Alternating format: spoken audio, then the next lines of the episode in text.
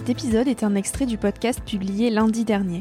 Il est à écouter et à réécouter quand la motivation ou le sourire te manqueront.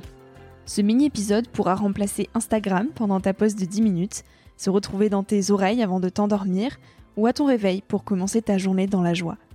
Si cet extrait te plaît et que tu as envie d'en connaître plus sur mon invité de la semaine, l'épisode en entier t'attend chaudement sur Nouvel Oeil. Découvrir que non seulement il y avait de la vie, mais qu'elle était foisonnante, voir que c'était le réservoir de biodiversité le plus vaste euh, et le plus méconnu, et que cette vie avait des formes épatantes, hein, puisque forcément il faut s'adapter à des conditions complètement euh, inhabituelles. Donc tout est exagéré. Les yeux sont immenses ou, ils sont minuscules, mais il y a quasiment pas d'yeux normaux. Les dents sont minuscules ou immenses. Les nageoires, si ça saute, bref, tout, le métabolisme, la physiologie des organismes est adapté euh, à un environnement très très extrême. Et, euh, et donc j'ai été fascinée et par la vie et par les formes de vie et par le fait que je connaissais rien de tout ça, que j'avais l'impression d'être la reine des nouilles, de même pas avoir lu ou croisé euh, toutes ces différentes formes de vie. Donc j'ai été vraiment subjuguée. En fait, j'ai plongé, j'ai été engloutie par le monde des abysses. La nuit, il y a le plus grand mouvement synchronisé animal au monde. Oui. Toutes les nuits, il y a tous les animaux qui vivent dans l'eau remontent d'un étage. Fascinant. Donc jusqu'à environ 1000 mètres. Au-delà de 1000 mètres, il fait tellement noir que pour le coup, la lumière, même il n'y a pas un photon de lumière qui passe, qui fait que les animaux qui vivent entre 2000 3000 mètres, eux, ils changent pas d'étage, ils restent Mhm. là où ils sont. Mais jusqu'à 1000 mètres, c'est-à-dire qu'il y a des animaux qui vivent à 1000, on va dire, et qui vont remonter à 600, ceux qui vivent à 800, ils vont remonter à 400, ceux qui vivent à 600, ils vont remonter à, à 200, etc. Incroyable. Non, mais c'est complètement dingue. Et en fait, cet énorme mouvement, mais c'est une migration, on appelle ça une migration verticale. Oui, Mais ça, ça m'a, quand même, ça a percuté mon cerveau. c'est de la magie. Comme de la magie. Ça fait un, un bug dans ma tête.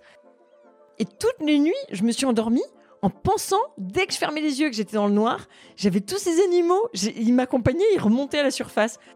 Et je, j'ai- j'étais tellement excitée dans mon lit, je disais, mais c'est pas possible, tous ces animaux, mais on les connaît Mhm. même pas, il y en a plein, là, là, ils sont en train de bouger. Et j'étais comme une dingue, donc ouais, il fallait que j'en fasse quelque chose, sinon je crois que je serais devenue insomniaque. L'océan a absorbé 93% des excédents de chaleur euh, de l'humanité. Donc en fait, on ne sait pas réguler le climat sans, Sans les l'océan. océans. Voilà, c'est aussi simple que ça.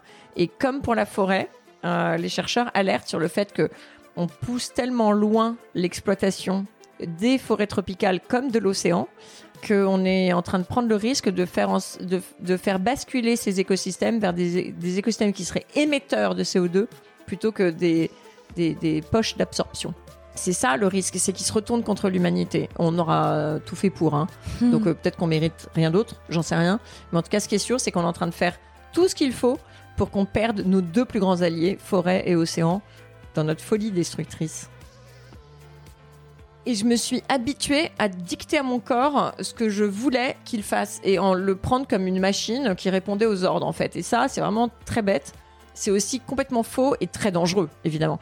Et donc, quand j'ai commencé les combats, en fait, pour moi, euh, cette machine qui est le corps, elle devait euh, répondre euh, à mes injonctions qui étaient de travailler plus pour changer le monde, en fait.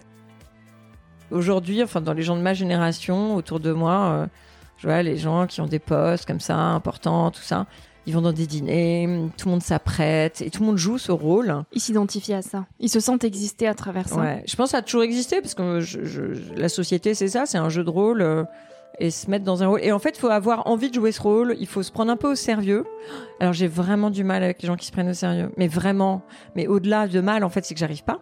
Et donc moi, et comme je sais pas faire semblant, je plombe les ambiances. Donc c'est pour ça que j'ai arrêté les dîners. Je vais plus dans un dîner.